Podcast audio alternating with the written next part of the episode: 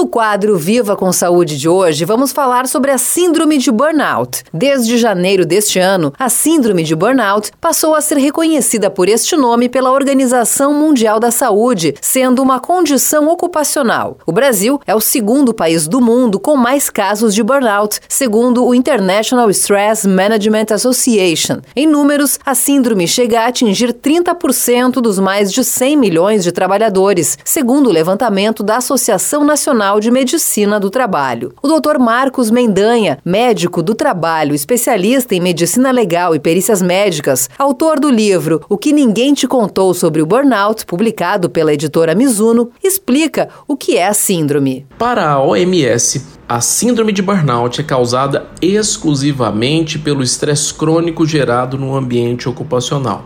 Assim, para a OMS não existe, por exemplo, burnout conjugal, burnout parental, ou burnout é ocupacional ou ele não existe. Para a OMS, a síndrome de burnout é caracterizada basicamente por três sintomas. Primeiro, exaustão ou esgotamento. Segundo, um aumento da distância mental em relação ao trabalho e às pessoas do trabalho, uma espécie de frieza, de cinismo. E terceiro, uma sensação de ineficácia. Para se chegar ao diagnóstico de burnout, é necessário primeiro excluir as doenças mentais, tais como depressão, tais como transtornos de ansiedade, por exemplo, transtorno do pânico, entre outras. Para a OMS não é possível, por exemplo, uma pessoa ter ao mesmo tempo depressão e burnout. Burnout, então, é um fenômeno de exclusão. Primeiro se exclui as doenças mentais, todas elas, e depois pensa-se então no diagnóstico de burnout. Dessa forma, o burnout fica muito similar a uma fadiga relacionada ao trabalho. Não é uma doença, mas seria um estágio que antecede a doença.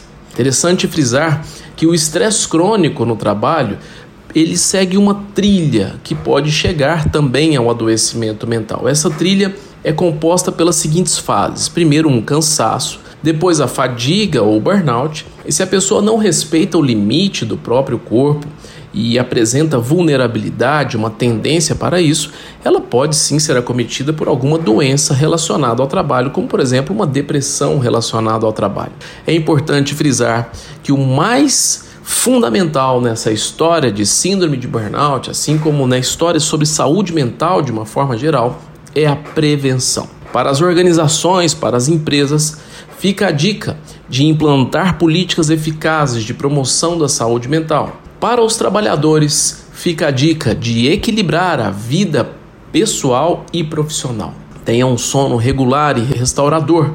Valorize os relacionamentos saudáveis, além de tudo que já conhecemos como práticas de bem-estar e qualidade de vida, uma alimentação balanceada e práticas de atividades físicas. Esse foi o Viva com Saúde de hoje, da Central de Conteúdo do Grupo RS Com, Patrícia Larentes.